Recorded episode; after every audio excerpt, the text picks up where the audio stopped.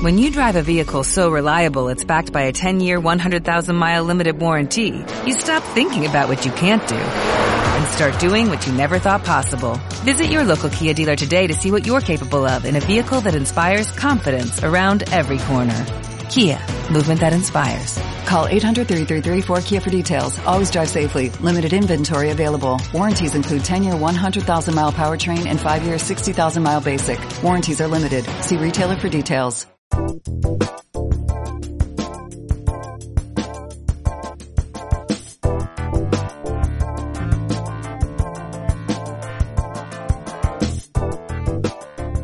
cifreros, bienvenidos a otro episodio de Cifras.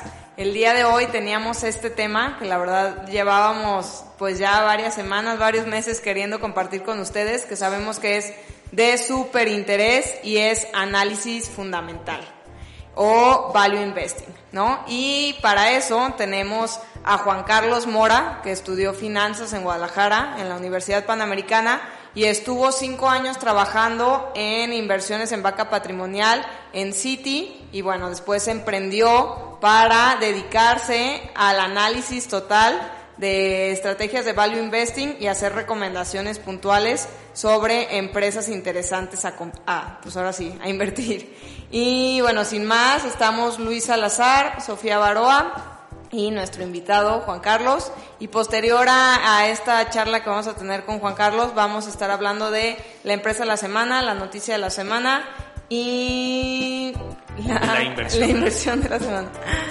Ahora sí,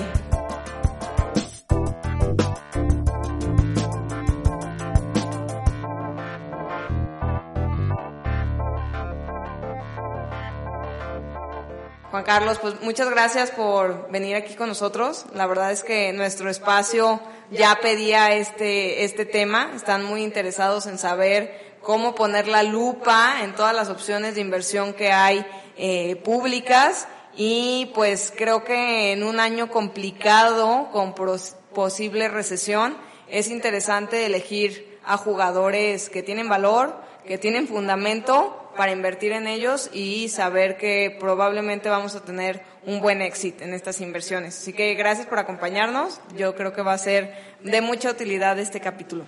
Muchas gracias a ustedes. Si quieren, yo creo que podemos empezar haciendo unas distinciones de qué es value investing y qué no es. Eh, de la forma más superficial, si entramos a los detalles de value investing y a la que normalmente vamos a escuchar si leemos un periódico como el Wall Street Journal, por ejemplo, es eh, a través de múltiplos, un indicador que analiza fundamentos de forma superficial de alguna empresa como precio entre utilidad o precio valor libros, que lo que hacen es, en pocas palabras, medir cuántos años tardarías en recuperar la utilidad de acuerdo al precio que estás pagando o qué tanta diferencia hay entre el precio que estás pagando contra lo que tienen los socios invertidos en el negocio. Eh, realmente estas métricas de evaluación superficial o conocidas como múltiplos son las que eh, aplican la mayoría de las instituciones financieras, por ejemplo BlackRock, etcétera. Eh, y la estrategia aquí consiste en ellos eh, analizan de forma mecánica bases de datos de gran cantidad de acciones, mil, dos mil, tres mil, dependiendo del indicador, y sobre esa base de datos ellos filtran todas estas empresas que tienen los múltiplos más baratos, ¿no? Que son las que estarían más rápido recuperando la utilidad en cuestión de años, o las que tienen un menor diferencial entre lo que aportaron los socios o lo que está invertido en el negocio actualmente contra el precio, preferentemente a la baja. Sí, es un, o sea, es yo por, por lo que tengo entendido, uh -huh. tú eres el experto en este tema, ahorita corrígeme, uh -huh. por ahí, o sea, puede ir por ahí que es como la teoría de Warren Buffett, ¿no? Que va totalmente en contra de invertir en el hype del mercado, ¿no? Eh, podríamos poner el ejemplo de no invertir en Tesla. es correcto. Porque sus múltiplos, uh -huh. que ahorita, a ver si nos puedes definir un poquito más ¿A qué te refieres con los múltiplos? Bueno, aquí sí, sabemos Sofía y yo, pero si le puedes explicar al, al, público a qué te refieres con múltiplos baratos. Perfecto, con mucho gusto. Y justamente, mira, esta estrategia de value investing efectivamente es la estrategia eh, de Warren Buffett. Sin embargo, esto que estamos hablando ahorita, que vamos a entrar en detalles de múltiplos, es la parte más superficial o más mecánica de value investing. Ahorita vamos a profundizar en estrategias más sofisticadas que son las que aplica Warren Buffett, pero eh, entrando a los detalles de múltiplos, ¿qué son, no? Los múltiplos son como una forma rápida de analizar la relación de lo que está generando el negocio o de fundamentos del negocio contra lo que realmente está cotizando. Por ejemplo, ahorita les platicaba del mecanismo del indicador de precio entre utilidad.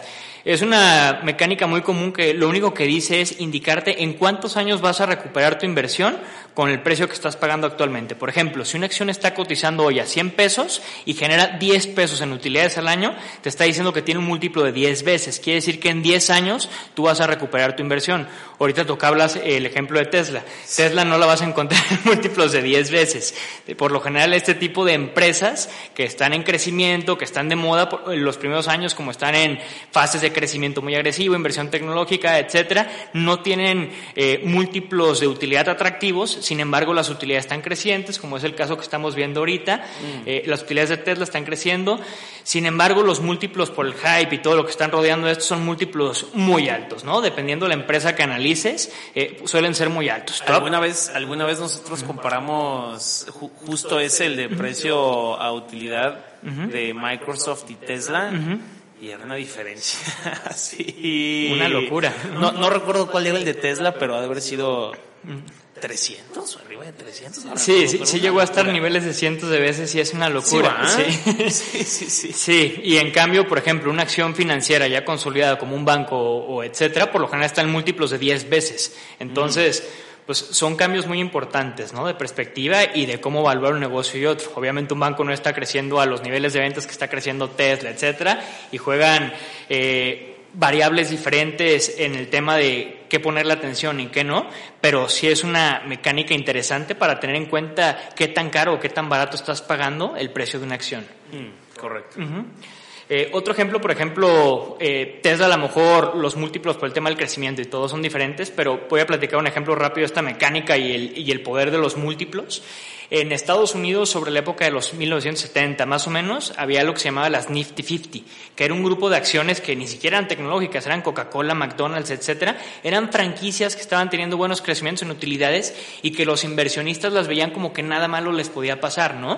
Empezaron a pagar múltiplos ridículos por las empresas porque la lógica de ese entonces o el como sentimiento de la gente era que esas empresas, como están creciendo y son buenos negocios, pues no hay ningún precio ridículo al pagar por ellas. Mm. ¿Qué pasó? Llegaron a múltiplos justamente de precio entre utilidad de 90 veces, 50 veces dependiendo de la empresa y en los próximos años la mayoría de estas empresas perdió entre el 50 y 90% del valor de la acción. Y estamos hablando de negocios como Coca-Cola, como McDonald's, o sea, son empresas sumamente consolidadas que siguen siendo muy buenos negocios en la actualidad y aún así tuvieron minusvalías del 90-50% dependiendo de la empresa en ese entonces. Entonces, como que esta métrica nos ayuda a como darle un ancla a la diferencia entre lo que está cotizando el precio de la acción contra lo que realmente vale de acuerdo a, los fundamentos del negocio. Y la verdad, a mí se me hace muy interesante el análisis fundamental, porque como tú dices, te da un parámetro. De repente, pues es difícil saber si una empresa está cara, está barata, si está generando, si es hype, si está en etapa de crecimiento, si está en qué industria. Y a mí me gusta al menos pues visualizar, como tú dices, creo que son los indicadores más rápidos que te pueden dar como cierta noción de qué está pasando en el negocio. Exactamente, exactamente. Y justamente ahorita eh, estábamos tocando el tema de múltiplos que empecé por ahí porque es la forma más mecánica y más rápida de llegar a una relación valor-precio de forma más rápida tal cual. Eh, sin embargo, esta no es la estrategia que aplican al 100% inversionistas como Warren Buffett, Howard Marks, Seth Klarman. Ellos toman estos múltiplos muchas veces como referencia o punto de partida para adentrarse más a los fundamentos del negocio y a partir de ahí realizar una evaluación mucho más profunda. O sea, es como el primer filtro. Es, es exactamente, mm. es justamente el primer filtro.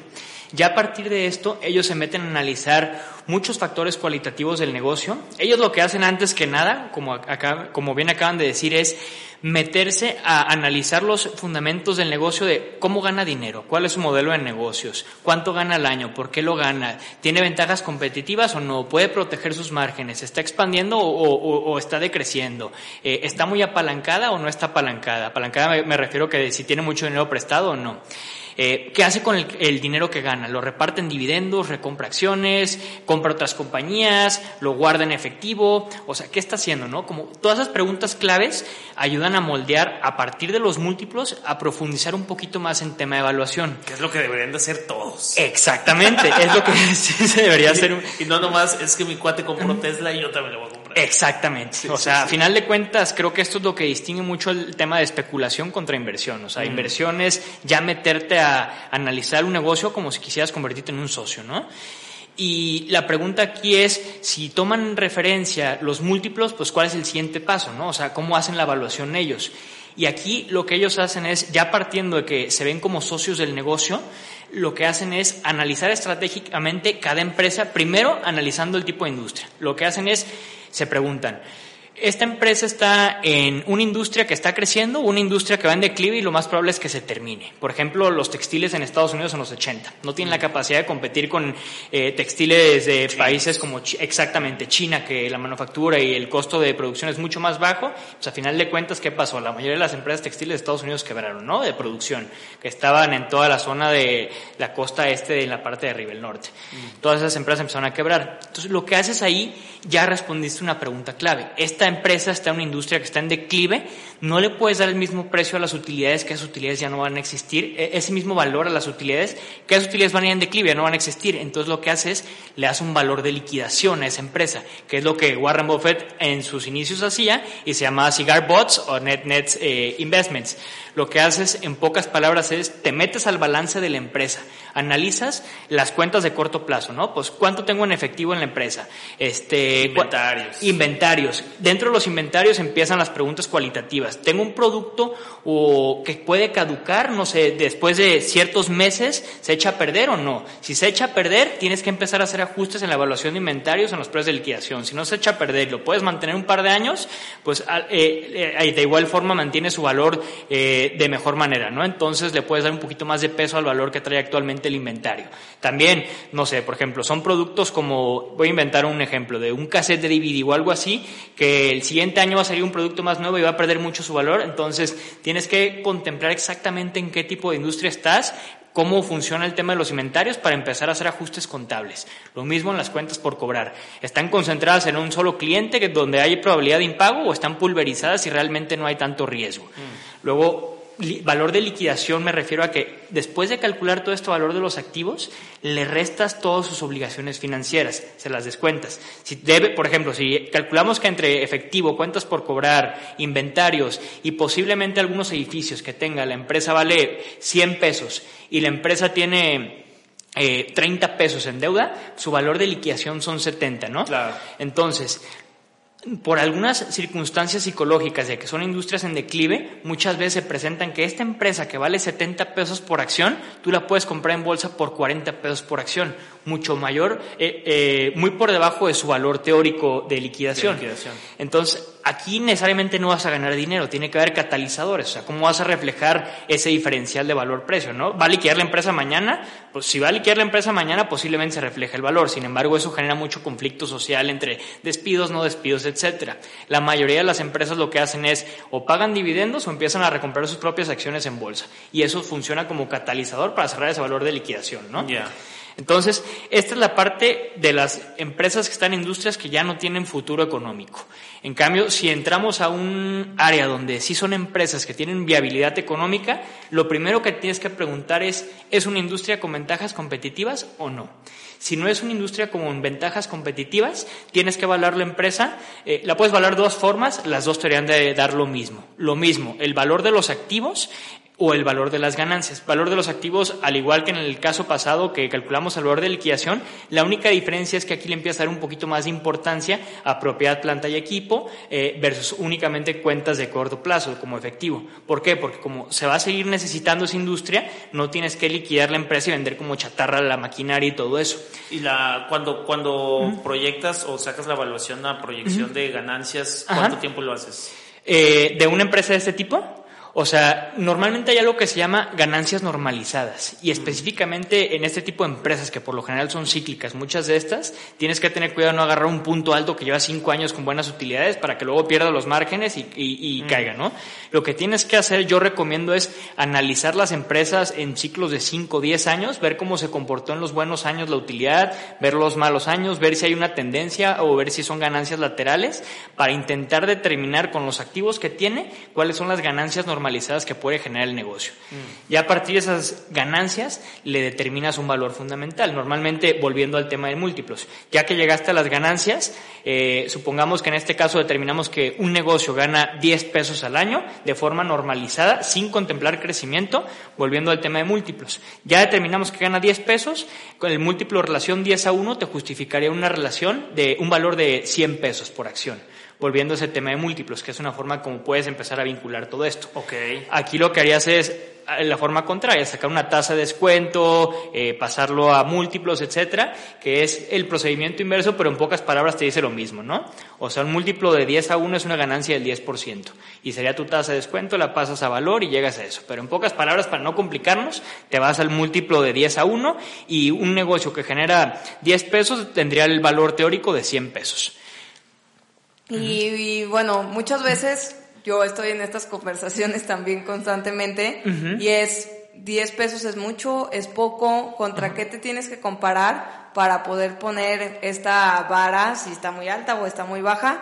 Porque muchas veces quedan los números muy vagos. ¿Tú, ¿Tú, cómo puedes parametrizar eso? Mira, es una muy buena pregunta. Eh, y yo creo que dentro del tema de las inversiones, realmente lo que le da esta comparativa o sobre qué valor o sobre qué tasa de interés o sobre qué múltiplo basarte va en función de lo que normalmente conocemos a mayor riesgo, mayor rendimiento.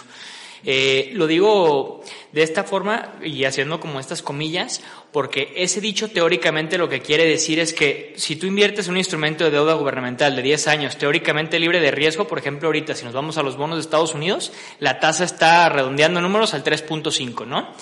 Eh, mayor riesgo representaría un bono que no es gubernamental, un bono corporativo. Si te vas a los bonos AAA de Estados Unidos o bonos de investment grade de los de mejor calificación, normalmente le sumas un spread de 1 o 2%. Entonces, 3.5 más 2% te da 5.5. Los bonos corporativos deberían estar en ese rango y más o menos por ahí están. Si le sumas, si te vas a bonos de un poquito más riesgo, con menor calificación, de empresas que no tienen tanta solidez financiera, empieza a entrar los W, triple B, etcétera, el rango va, va a cambiar. Más o menos vas a encontrar spreads, o sea, spreads me refiero a que le tienes que sumar eso a la tasa libre de riesgo, que es el 3.5 que estamos hablando vas a encontrar rangos desde el 3 al 6, 7%. Entonces ahí ya estamos hablando que estás subiendo tu 3.5 más un 3 sería un 6.5, 6.5, 7.5%. Se supone que las acciones son la parte más riesgosa de la estructura de capital. ¿Por qué? Porque en una liquidación, en una quiebra, los que primeros cobran son a los que se les debe. Los socios, si algo queda, es para ellos. Entonces, al ser la parte de la estructura de capital más cara, es supuestamente la que debería generar un mayor rendimiento. Ahorita les digo por qué digo supuestamente.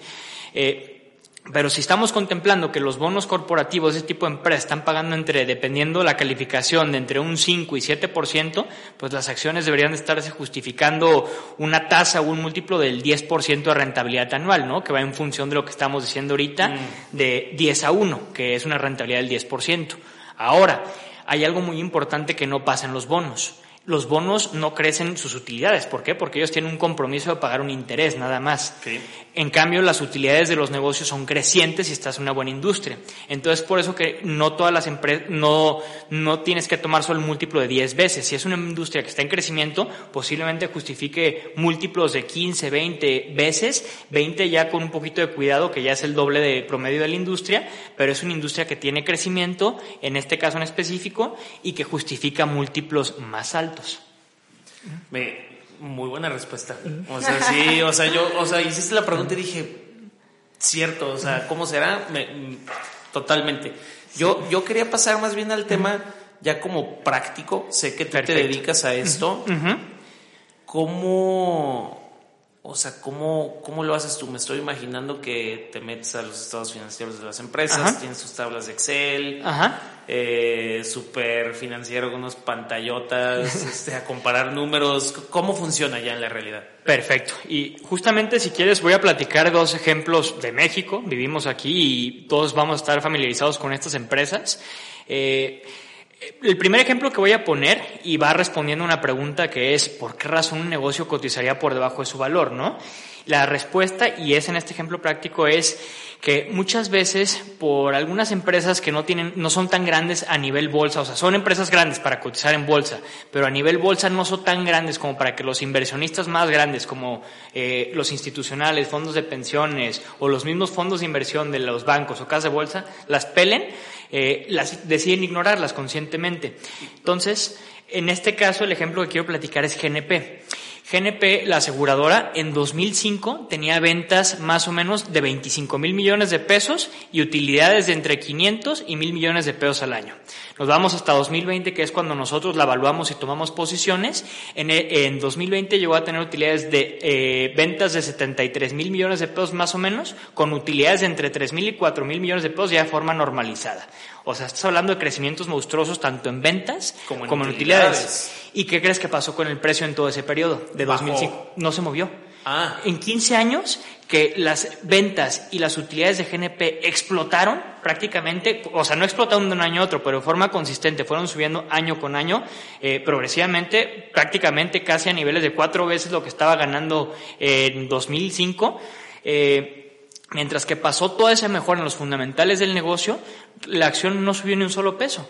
Entonces, seguía costando 35 pesos. ¿Por qué pasa esto? Porque es el término acción huérfana. Es una acción que relativamente en bolsa es pequeña, tiene muy poquito volumen de operación porque la familia dueña, los Bayeres, tienen casi todas las acciones. Dejan muy poquitas en circulación y como los fondos de inversión grandes no pueden comprar y vender acciones de esta empresa, dicen, pues ¿para qué la analizo? Si ni siquiera, ni siquiera me puedo meter, entonces mejor la ignoro. Y menos, y no, no, no van a tener mucha influencia en la junta directiva, en las decisiones. Exacto. Entonces, mejor le decían ignorarla y de hecho en México solo hay una analista independiente eh, oficial que le da seguimiento a esta empresa. Entonces, cuando yo la evalué en 2020, la empresa, todas las utilidades que estaba haciendo, aparte de que las estaba utilizando para financiar el crecimiento, que de hecho eh, las aseguradoras es algo interesante porque no tienen que comprar eh, planta y equipo ni nada, entonces crecen de forma mucho más amigable que industrias que necesitan grandes inyecciones de capital, ¿no? Mm. Entonces le permite distribuir dividendos. Mm. ¿Y qué pasó? En 2020 justamente GNP tenía la, eh, la, capacidad de pagar dividendos de más o menos en promedio 10 pesos por acción al año. Fíjate los precios. Wow, 10 pesos por acción y costaba 35. Exactamente, es una rentabilidad de casi el 30%. Y de hecho en 2019 pagó como 15 pesos por acción o 16, en 2020 pagó 9.90, 2021 pagó sobre 8 y fracción, si no me estoy equivocando. 2022 no pagó por un tema de tasas de interés, lo pateó ahorita 2023. Mm. Lo va a empezar a pagar, acaba de anunciar el primero que es de 3.60 pesos por acción. Yo creo que en abril va a anunciar, eh, de acuerdo a su política de dividendos, un pago adicional y posiblemente en noviembre un tercero. ¿Y en cuánto está la acción ahorita de Ahorita la acción eh, se, se, disparó a 125 pesos por acción y ya empezó a reflejar su verdadero valor. Si nos vamos al tema de las utilidades y volviendo al tema de los múltiplos, para que quede muy claro lo que platicamos más teórico hace rato, GNP gana 4 mil millones de pesos al año, ¿no? 3 mil más o menos. Si eso lo divides entre los 224 millones de acciones que tienen circulación, te va a dar en promedio un rango como entre 15 y 17 pesos por acción. Eso es lo que gana GNP al año. Si usamos el mismo múltiplo de 10 veces que estamos platicando, te justifica un valor de entre 150 y 170 pesos por acción. O sea, ahí es donde ya la teoría empieza a acercarse a la realidad. ¿Y en qué momento se dio eh, cuenta? A ver, primero, ¿en qué momento, o sea, tú te diste cuenta de esto antes de que el precio de Sí, nosotros tomamos posiciones en 2020 en GNP. Eh, lo que me llamó a mí la atención es que GNP pagó los dividendos en 2019 que te comentaba antes de que tuviera todo este crecimiento brutal en precio. Y la primera pregunta que yo me dice, ok, pagó muy buenos dividendos este año, pero ¿es sostenible? ¿Es una utilidad que puede mantener? ¿Los puede pagar año con año? Mm. ¿Fue un año atípico o no? Y ya empieza a entrar los fundamentales del negocio. Mm. Y la respuesta es, no, no fue un año típico, es de acuerdo al nivel actual que tiene GNP de, en su modelo de negocios y en sus activos, es la utilidad promedio que puede generar y sí puede solventar este tipo de dividendos. O sea, no fue extraordinario, Exactamente. puede volver a suceder. Exactamente, así es. Ese año en específico pagó arriba de 15 pesos por acción, eh, se le GNP tiene una política de dividendos que se llama eficiencia de capital. Ellos lo que hacen es eh, analizan una relación entre su capital contra las reservas y el excedente lo pagan en dividendos. En ese año, por tema de movimientos de tasa y todo, el excedente era muy grande y pudo pagar eh, por arriba de, de, lo que normalmente paga. Pero ahorita de forma normalizada, de todas maneras, con las utilidades que genera año con año, sin irte a un escenario positivo, podría pagar yo creo que entre 10 y 12 pesos por acción al año de forma promedio, constante. Así es. Y, el mercado en qué momento se da cuenta de esto? Porque se dio cuenta de esto. Y la exactamente, exactamente. Yo creo que a través de los dividendos que funcionan como catalizadores, una rentabilidad del 30% en dividendos es una locura. Entonces, mucha gente la empezó a ver y yo creo que ahí fue cuando se empezó a ver el boom del crecimiento. Noté que un inversionista, de hecho, un fondo de Inbursa empezó a comprar fuertes participaciones en GNP, ahorita tener unos cientos de millones de pesos ahí este, ha comprado ese fondo, inclusive he visto que ha comprado otras acciones que yo he evaluado como value y ahí las tiene en su panza también. Este, pero yo creo que en este caso en específico el tema de los dividendos funcionó como un catalizador importante para reflejar su verdadero valor. que prendió las alarmas. Exactamente, exactamente. Wow, pues gran caso. Gracias por traerlo a la mesa. Con mucho y, gusto. Y bueno, muchas veces pasa, yo sigo a varios analistas ahí en, en redes sociales y en blogs que que sigo que, que, estudian una acción y dicen, no, a ver, el, el valor eh, teórico debería ser tal, no lo, no lo ha reflejado el precio de mercado, pero muchas veces, pues, igual a este catalizador estuvo interesante, pero hay muchas veces que no hay ningún catalizador y no hay nada que rebote este precio.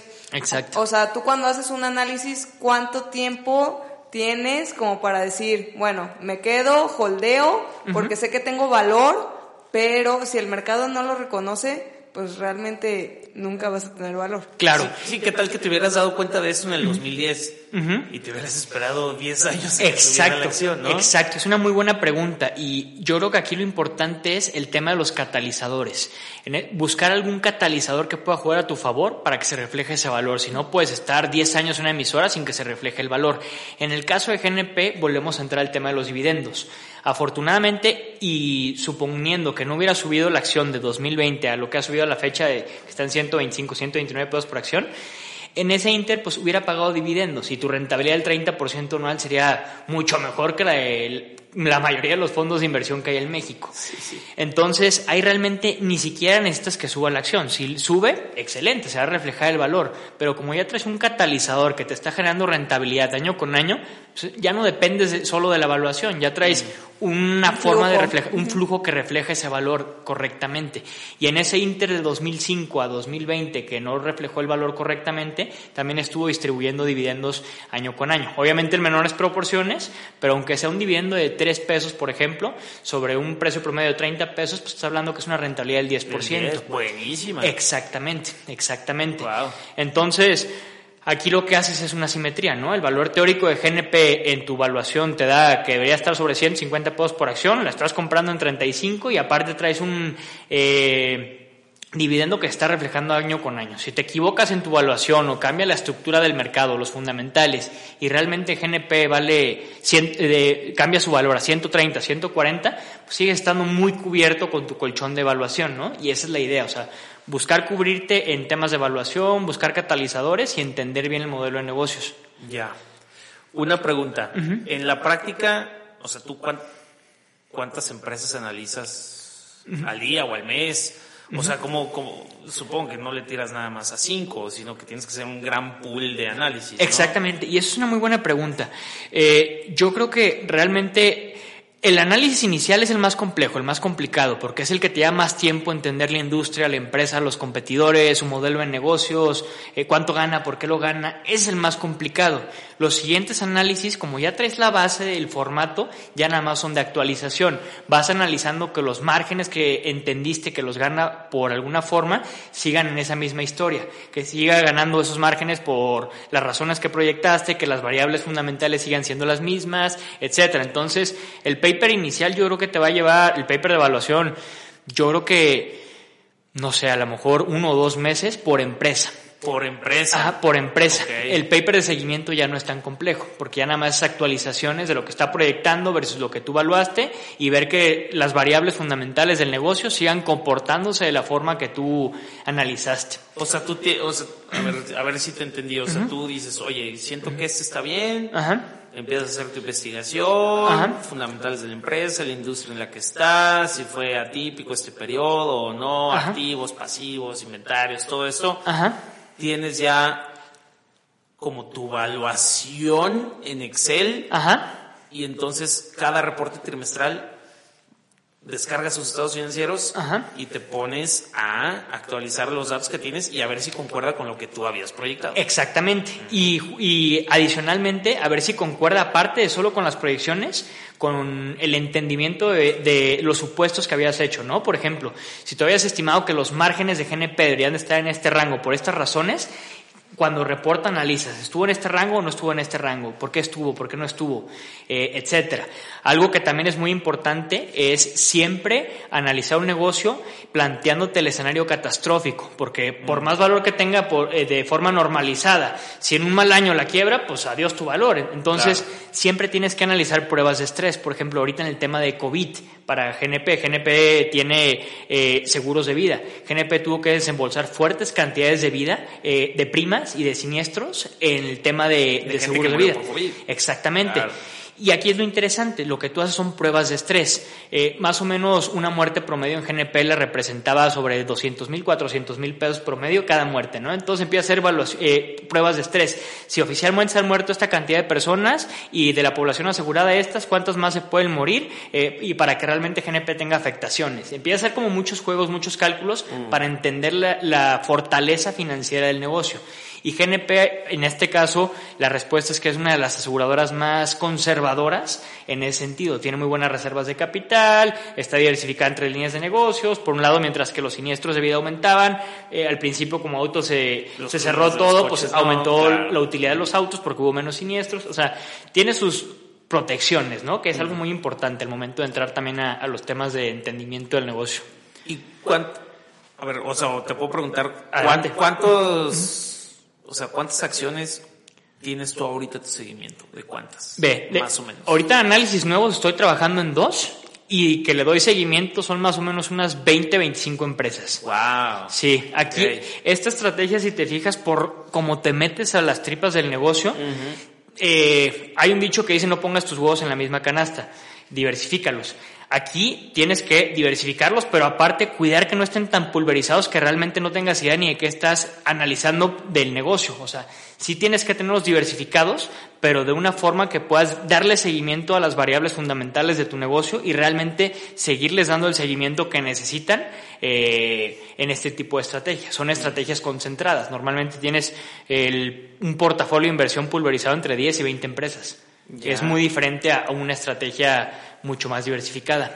Oye, ya hay muchísimos ETFs o fondos de inversión que se llaman value, ¿no? O sea, o que tienen en su panza supuestamente mucho análisis eh, buscando el filtrado de estos múltiplos, de encontrando valor. ¿Lo recomiendas, no lo recomiendas? ¿Cómo, ¿Cómo crees que hagan el análisis o realmente se quedan por encimita? Pues mira, yo creo que a final de cuentas, eh, como una estrategia, dentro de, si no eres un inversionista activo que va a estar realizando todo este tipo de análisis, no tienes el tiempo de hacerlo o no tienes un asesor o un gestor de un fondo que se dedica a hacerlo de esta forma, yo creo que es una muy buena forma de entrar a la estrategia de value, ¿no? Porque lo que ellos hacen es para evitar realmente depender de, como en nuestro caso, de que una sola emisora va a tener el 5 o el 10% del total del portafolio, pues ellos van a pulverizar en cientos de empresas que a final de cuentas todas en promedio van a estar baratas.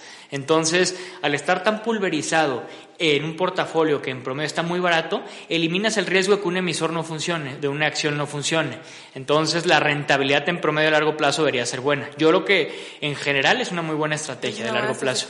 Y a ver, esta pregunta no lo he comparado, pero si comparo el S&P 500 con una estrategia de value de puras empresas del S&P 500, ¿cuál va a tener mejor performance durante el tiempo? Sé que durante años y periodos puede ser bastante diferente. De hecho, Es una muy buena pregunta y ahorita la respuesta es el Standard Poor's tuvo un mejor desempeño en los últimos años gracias eh, contra las estrategias Value, principalmente porque hubo una expansión en la evaluación de los múltiplos del Standard Poor's. Si estaban pagando 20 veces utilidades en el Standard Poor's o 10 veces, eh, desde la crisis del 2010 en adelante empezó a expandirse la evaluación o lo que estaban dispuestos los inversionistas a pagar por las utilidades del Standard Poor's. En cambio, Value eh, sí, sí, sí subió, pero no con tanta fuerza. Entonces, el Standard Poor's en los últimos años, década, si quieres, década, si quieres así verlo, pagó mejor. Pero este es un contexto de una década nada más, una situación interesante y atípica de tasas de interés cero y negativas en algunos casos. Si nos vamos a periodos más largos, donde ya aplican periodos de 20, 30, 40, 50 años, eh, dependiendo obviamente eh, la estrategia de value que analizo el ETF, pero por lo general suele tener un rendimiento ligeramente mayor que el Standard Poor's. No mucho más grande, porque a final de cuentas también parte del mercado y es una forma pulverizada. Entonces, es donde cambia. Pero en la última década pagó más específicamente el Standard Poor's.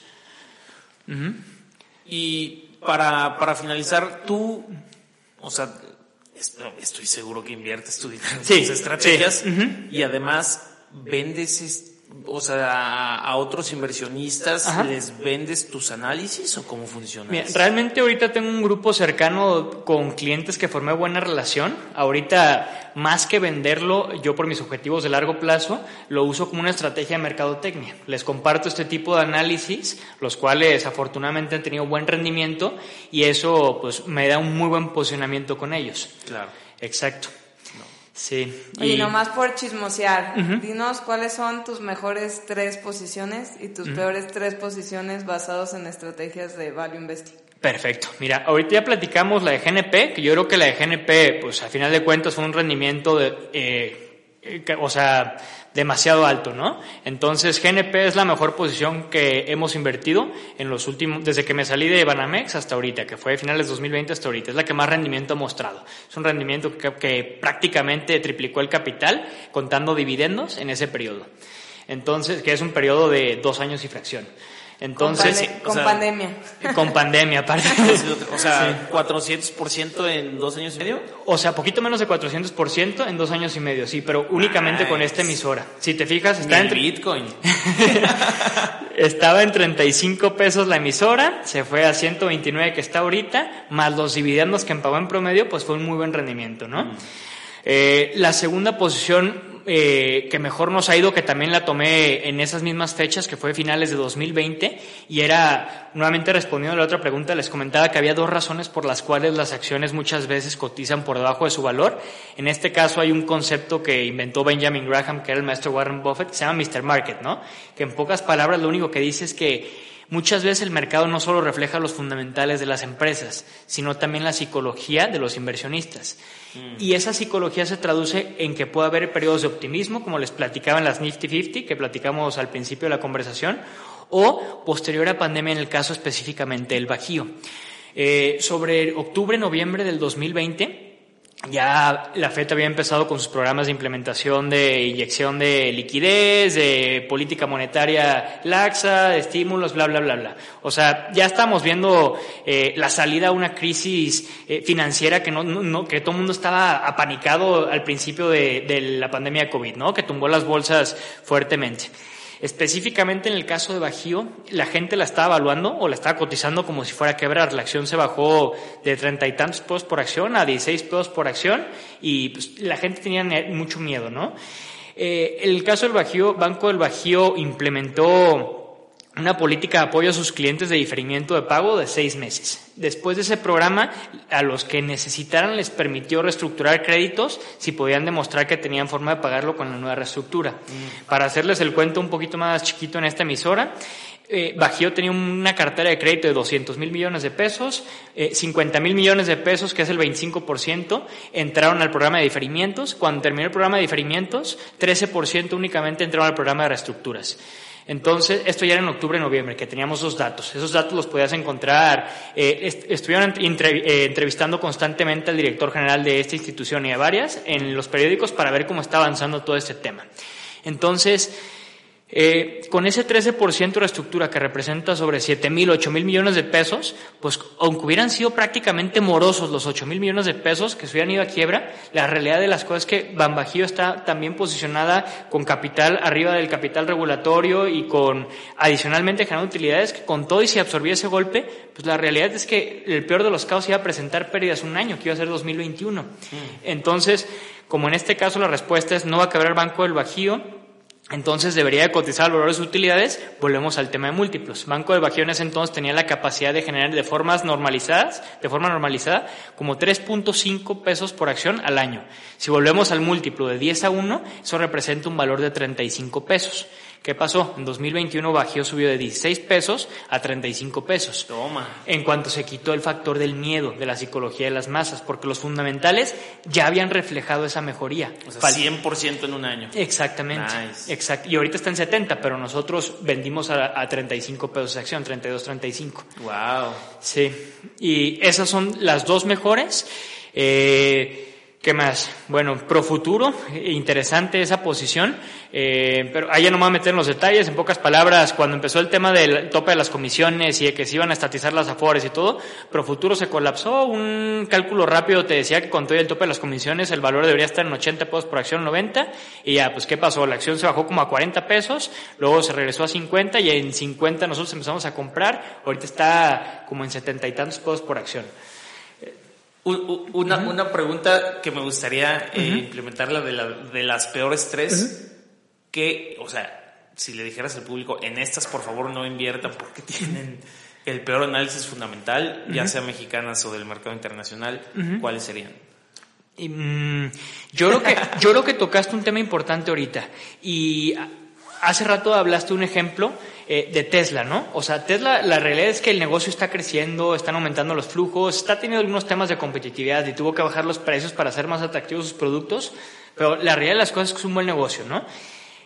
Eh, yo creo que más que en tema de, de, fundamentales del negocio, donde te puedes equivocar como inversionista, que realmente te va a costar es en el precio que pagas.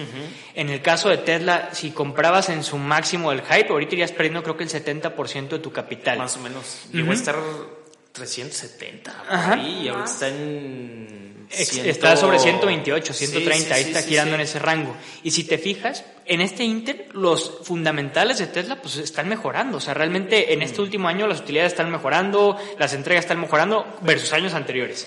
Entonces, eh, lo que realmente afectó a Tesla fue un precio sobrevalorado que está empezando la realidad a, alcanzar a la evaluación de Tesla y está empezando a reflejar múltiplos mucho más normalizados. Claro. Y ahí yo creo que más que en fundamentales del negocio, el error que puede ser como inversionista es pagar demasiado por un buen negocio. Irte con el hype. Exactamente. Que yo digo que ahí se infló, bueno, no solo esas, sino muchas, porque había exceso de liquidez Exacto. de los inversionistas estadounidenses y les gustaba esa acción y compraban, compraban, compraban. y, un, gran líder vendedor. Sí, y, el, genio del marketing. Exacto, sí, el genio sí. Del marketing, porque bueno, o sea, su, su vida o su tendencia de alza extrovertante fue muchísimo antes, ¿no? Sí, exacto. Pues bien, Juan Carlos, pues muchas gracias. Eh, qué, buena charla, qué buenos análisis. Ojalá que lo sigas haciendo y, que lo sigas haciendo con esta pasión. Ahorita te veías contándolo con pasión. Muchas gracias por compartirnos su conocimiento. Y no nos despedimos porque pasamos ahorita a las cápsulas de la semana. Perfecto. Ya regresamos.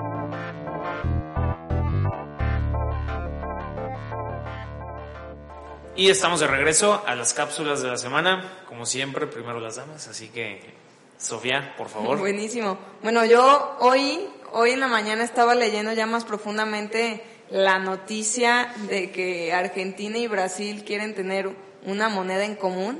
Y la verdad es un proyecto que sé que ya había tenido como su destello hace un par de años, pero se me sigue haciendo como una idea bastante loca y, y más de estos dos países, ¿no? O sea, más que nada de que Brasil quiera compartir una moneda con Argentina, no, no, no el caso contrario, ¿no? Y bueno, todavía no hay mucho en el mapa que, que platicar, pero bueno, hubo esta semana un congreso y ahí estaban en el, en el, Congreso y pues el presidente o los presidentes afirmaron que si hay un proyecto, que sí están viendo las opciones y lo único que se sabe hasta el día de hoy es que sería una moneda lateral a las de los propios países. O sea, va a seguir existiendo el real brasileño, el, el peso argentino, pero adicional tuvieran una moneda en común y que el plan es luego invitar a otras economías, eh, principalmente al sur, porque de hecho le quieren llamar a la moneda sur. El sur, sí. El sur, y pues que se suban a su proyecto, ¿no? Y, y bueno, a mí mi, mi sensación, o sea, que creo que esto inició desde, desde 2019, creo que en una reunión estaban Macri y Bolsonaro, que eran los presidentes de ese momento, y dijeron, oigan, pues deberíamos hacer pues esta unión, ¿no? Y yo no sé por qué, digo, creo que es un proyecto súper diferente, pero teniendo el ejemplo de la Unión Europea, que creo que les tardaron 30 años en finalmente firmar y decir, ok, vamos a tener una moneda en común, que es un proyecto distinto porque ahí sí ya no existió ninguna moneda de ningún país, sino más bien, bueno, quitando a Inglaterra, ¿no? que se subió al proyecto, pero dijo yo me quedo con mi moneda. Eh, pues es un proyecto que al día de hoy pues sigue siendo bastante conflictivo. Digo, no, no sé si sería mejor o peor teniendo la, la euromoneda, pero con presidentes, con ideas, con economías, con temas fiscales ultra distintos y más que nada también con personas, ¿no? Yo creo que un brasileño y un argentino pues ni siquiera comparten el mismo idioma. O sea, hay una cultura totalmente distinta como para decir, vámonos uniendo en tema económico. A mí me, la verdad es que las veo, me río porque digo, ¿cómo es que traen este proyecto y le van a invertir horas coco y horas nalga a pensar cómo le van a hacer? Y son de esos proyectos que yo digo, pues se van a quedar ahí en un balde porque no creo que a los brasileños les encante esta idea. Yo, yo, coincido, eh, cuando lo leí dije, y, sobre todo porque salían como este Fernández y Lula Silva, que los dos son de izquierda, ¿no? no como antes que era Bolsonaro y Macri, que eran de derecha. Yo dije, wow, qué propaganda política tan tan fina. esta vez no fue chafa la propaganda de izquierda, tan fina. Y me metí a ver, déjenme justificar mi, mi, mi, crítica.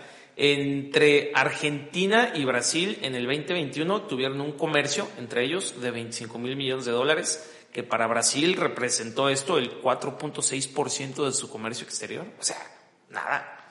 Y para Argentina representó el 17% de su comercio exterior. Tampoco nada. Eh, o sea, eh, haría mucho más sentido si lo ves por tema de comercio y que ya va a ser la misma moneda y menos cambio y todo esto. Eh, podrías decir, bueno, México y Estados Unidos, ¿no? Que eso sí tienen un nivel de comercio exterior gigante entre ellos dos, ¿no? Cosa que no es entre, entre Argentina y Brasil. Y también que, que Argentina ha tenido un manejo de política monetaria por los sueños desde, pues desde que reina ahí sobre todo la izquierda, se han sobreendeudado, han, o sea, la impresión de dinero ha sido eh, totalmente contraria a, la teoría, a las teorías económicas, lo cual se ve ahorita reflejado, ¿no? Inflación de casi Creo 100%. Que 94% cerraron. 94%, o sea, porque allá creen que si imprimen dinero y se lo regalen a los pobres, eso va eh, a, ayudar a la economía. De alguna manera lo siguen creyendo, pero bueno. Eh, entonces, yo no creo que Brasil, que terminó con una inflación del 5 punto y algo en el 2022, diga, ah, va, pues para acá, vamos haciendo algo juntos. No lo creo. Sí, yo igual que ustedes, yo creo que como propaganda política, como propaganda política y como tema de campañas eh, internacionales mediáticas, pues está muy interesante, ¿no? Muy atractivo, pero la implementación es que es muy complicada. O sea, como bien tocaste ahorita, sus condiciones financieras son muy diferentes. Argentina yo creo que tiene el peor manejo financiero de los últimos 100 años en la historia de América Latina. Entonces, creo que no, no hay mucha viabilidad económica en cuestión de la integración de una sola moneda, ¿no? O sea, creo que la implementación tendría muchos problemas financieros, económicos, y como bien comentan también políticos y demográficos. O sea, la Unión Europea, como bien comentaron ahorita, les llevó mucho tiempo eh, implementar ese proyecto y de igual forma, pues allá estamos viendo que relativamente la integración de la Unión Europea es mucho más flexible, ¿no? Es, eh, hay más comercio, hay más interacción, eh, no sé, y aún así han tenido sus problemas. Ahora imagínate dos economías donde la política cambia de extrema izquierda a extrema derecha y luego viceversa, como bien comentaban ahorita, entonces, pues creo que es mucho más difícil implementarla de forma correcta que en, otros eh, lugares donde la han intentado aplicar con, con, sus problemas, pero con cierto éxito. Claro, y luego ves, pues la, la Unión Europea hace varias décadas que se unieron, no existían estas plataformas de transferencia de dinero en dos segundos,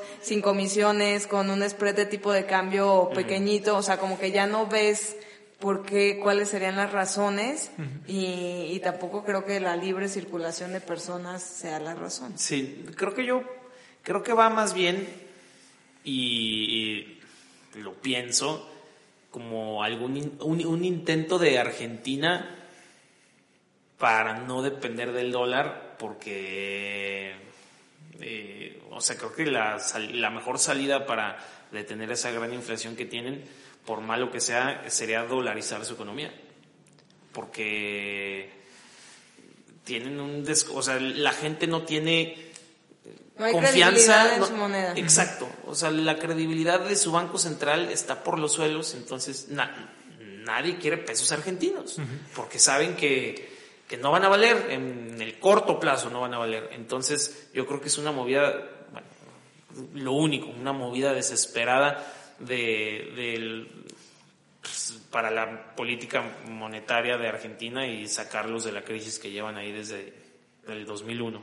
Es lo único que yo me pudiera imaginar, pero nada más.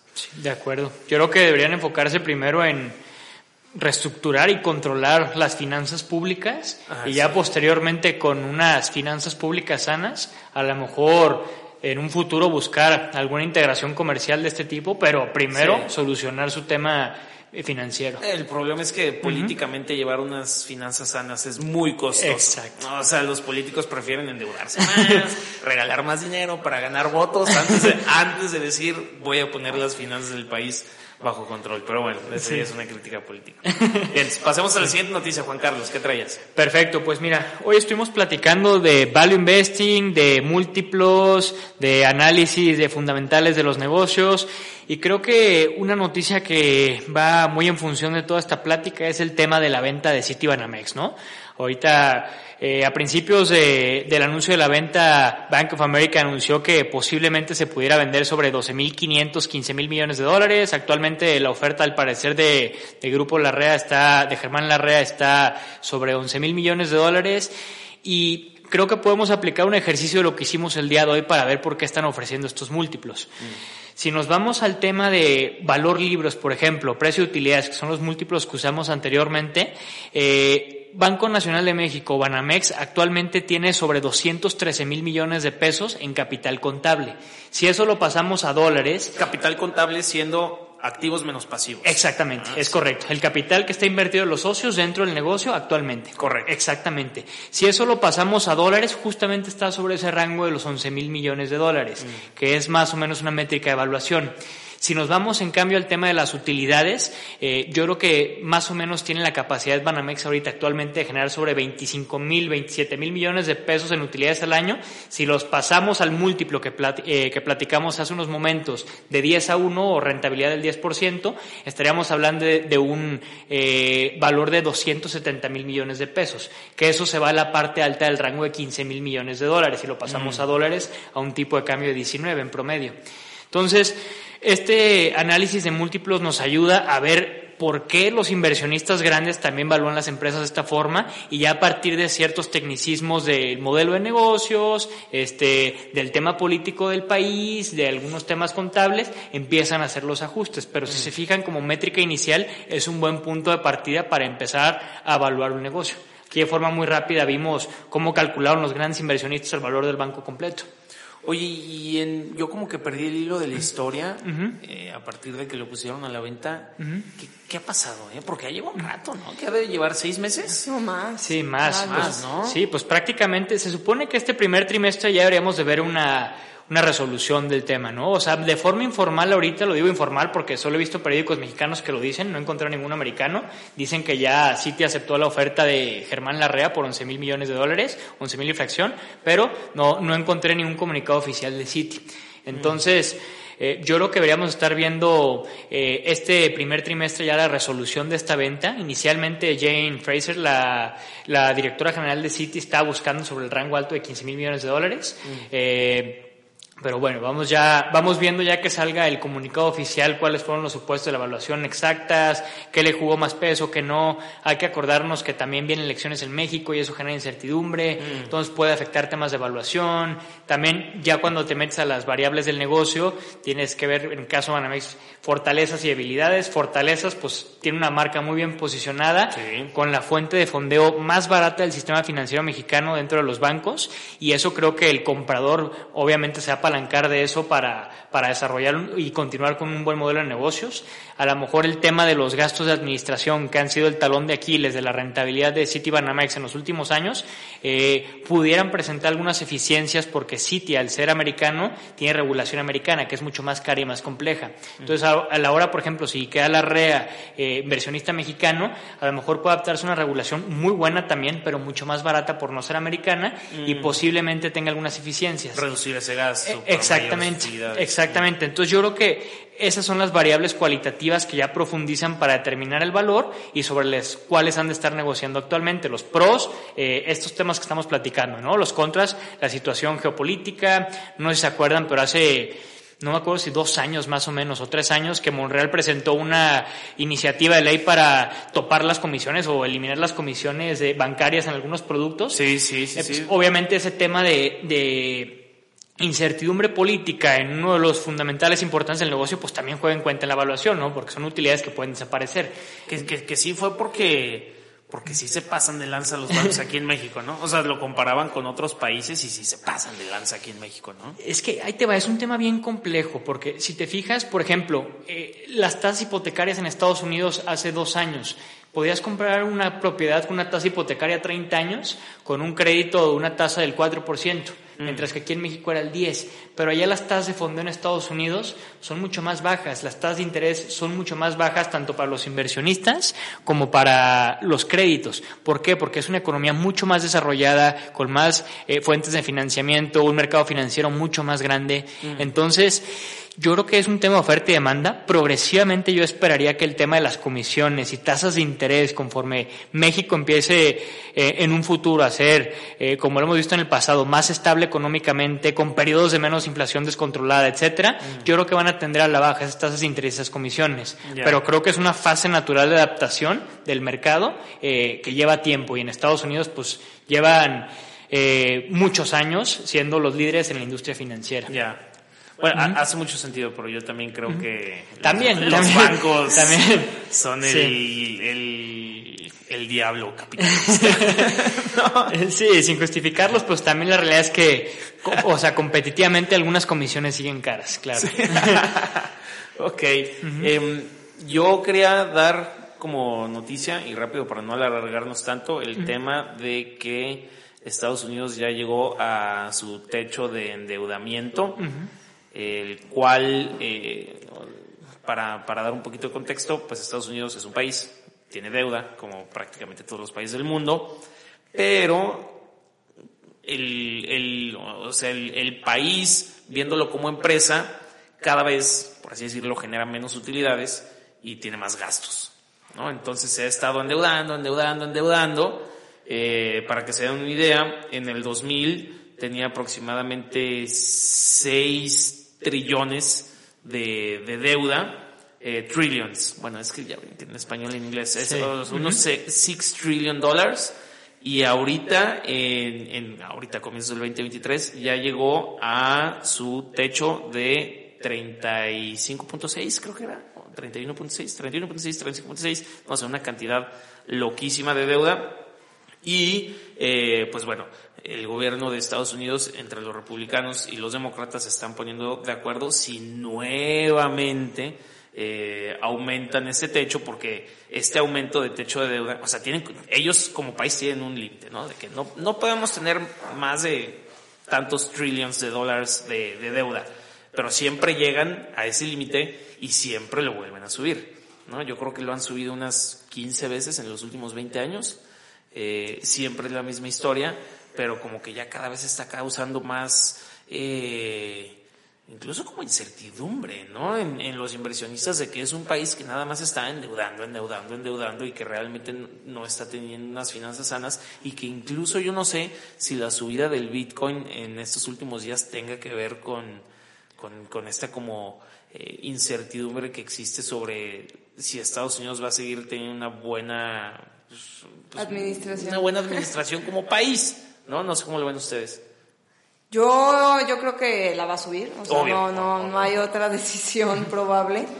Y creo que sí es un tema que lo vemos muy a la ligera.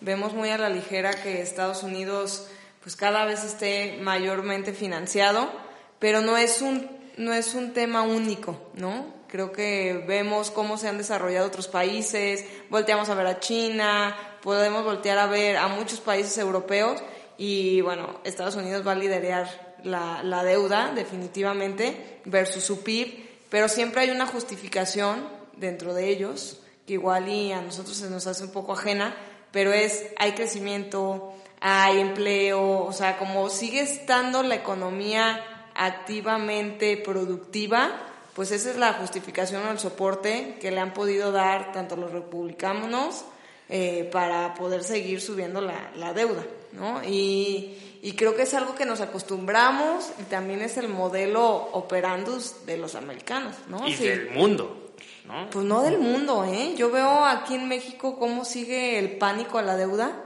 y comparas en Estados Unidos cómo es algo yeah. tan normal y en tu día a día. O sea, ¿te refieres a que el gobierno refleja al consumidor o al revés? Sí, viceversa. Mm. O sea, creo que es algo muy aceptado dentro de mm. Estados Unidos porque siempre existe el día de mañana, ¿no? Mañana voy a generar, mañana voy a hacer, mañana voy a ganar, esto me va a ayudar para mañana y es ya algo dentro de su sociedad que está muy bien aceptado.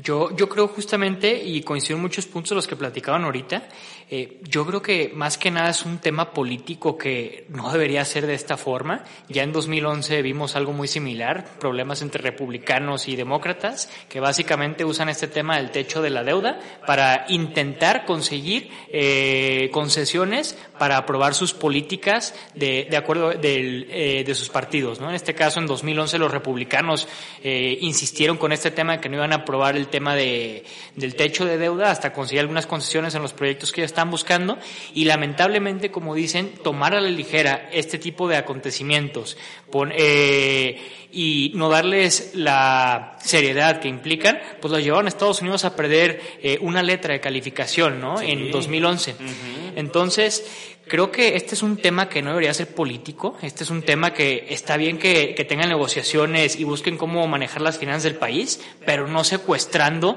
eh, este tipo de, de, de, acontecimientos como el techo de deuda, que a final de cuentas los únicos perjudicados van a ser ellos mismos, ¿no? Perdiendo credibilidad en calificación, eh, asustando inversionistas eh, internacionales.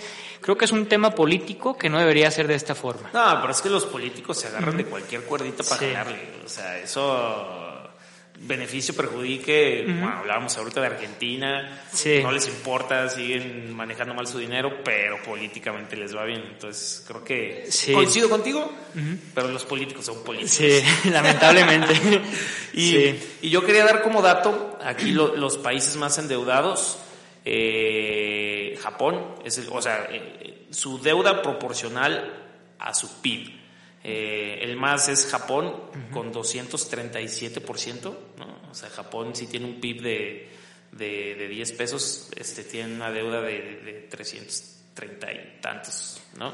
Eh, Italia 135, Portugal 117, eh, estoy diciendo los, los, conocidos, Estados Unidos, que es el 11, 107, ¿no? O sea, debe su PIB, ¿no? Lo que genera en un año eso es lo que debe, Entonces, este, pues alto, aquí también México está en 45% eh, de su deuda. Y China, ahorita les digo, uy, ya no me salió aquí en la tabla, eh, aquí está 50.5%, ¿no? Entonces, eh, a pesar de que, como decía Sofía, sí está soportado sobre el crecimiento, productividad, tecnología, todo, pues sí es alto. ¿No? es, un, es un alto nivel de deuda. Claro, y bueno, ahorita que tocas el, el punto de Japón, pues ha sido una economía que gracias o no gracias a estos manejos, pues ha tenido una falta de credibilidad increíble, llegar a mm. inflaciones o deflaciones, Que, que no han gustado al mercado y, eso es lo que yo creo que puede empezar a pasar. Y yo creo que Estados Unidos como que sigue navegando con la, la bandera de líder y que cree que nunca va a haber una moneda que lo reemplace o que Occidente va a poner a otro líder, porque está difícil, ¿no? A quién, muchas veces lo hemos comentado aquí. ¿A quién? ¿Y cuál sería la moneda? O sea, el Bitcoin ya vimos que no. Eh, ¿Cuál podría ser? El líder económico, el líder en valores, el líder, digo, aunque los podamos juzgar, pero al final son el ejemplo más representativo y a donde siempre volteamos a ver. Entonces, como que Estados Unidos siento que se confía demasiado en mm. sus estrellas y en su bandera y sigue por ese camino pensando que nunca va a llegar a nadie a pisarle los talones. Y creo mm. que ese, ese sentido de no tener competencia y de sentirse superior, pues no podría traerle una consecuencia como la que platica Juan Carlos de una rebaja de calificación y pues se te, se te cayó tu teatro. No, no, no, o sea, si, si no suben el techo de la deuda y no cumple sus obligaciones, eh, causa Caos total otra vez. Yo pienso que el COVID sería un escenario bonito.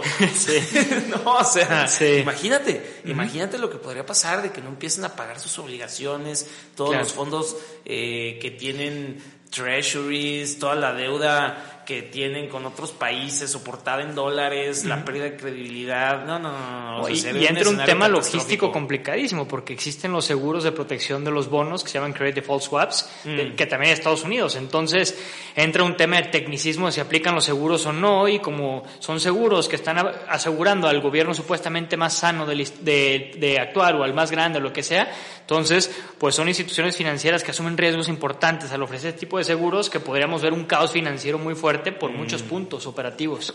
sí. No, no se preocupen, van a subir el techo, eso, es seguro, ¿no? Sí, yo creo que en 2011, a final de cuentas, los republicanos específicamente aprendieron su lección. Eh, ese acontecimiento les costó eh, políticamente fuerte. Hubo muchas repercusiones en cuestión de las próximas votaciones para ellos, lo cual fue un momento muy importante para que los demócratas consolidaran cierto liderazgo en, en esas fechas. Eh, en las elecciones eh, posteriores a ese acontecimiento. Entonces, yo creo que actualmente esperemos que hayan aprendido algo. Ya, vimos que lo están usando otra vez como REN eh, para lograr concesiones políticas. Yo creo que lo que hayan de haber aprendido es que no lo van a llevar a los mismos extremos que en ese mm. entonces y esperemos. De hecho, algunos republicanos de la Cámara de Senadores específicamente, e, ellos están confiados en que se llegue a algún acuerdo ¿no? entre ambas partes. Entonces, pues esperemos que, que se llegue a una solución de este tema. Pues bien, eh, ahora sí, nos despedimos, Juan Carlos. Muchas gracias por haber venido eh, y por tus aportaciones en, las cápsulas de la semana, muy buenas, muy puntuales. Muchas gracias por, por venir aquí a, explicarle al público con lujo, detalle y pasión lo que es el value investing y, y dar un ejemplo de lo que se debería de hacer cuando uno invierte, no solamente el hype del mercado y de tus amigos, ¿no? Claro, muchas gracias, al contrario, ustedes. No, gracias Juan Carlos. Y yo ya me voy a dar la tarea, justo ahorita cuando estábamos, no al aire, estábamos platicando de Cemex, que es la empresa que trae Juan Carlos en la mira. Y bueno, estaría interesante luego volver a poner en la mesa e invitarte a este espacio a darnos un update de qué ha pasado. Con mucho gusto. Ya que terminemos este análisis y tengamos eh, una evaluación objetiva, con mucho gusto la podemos platicar en su momento.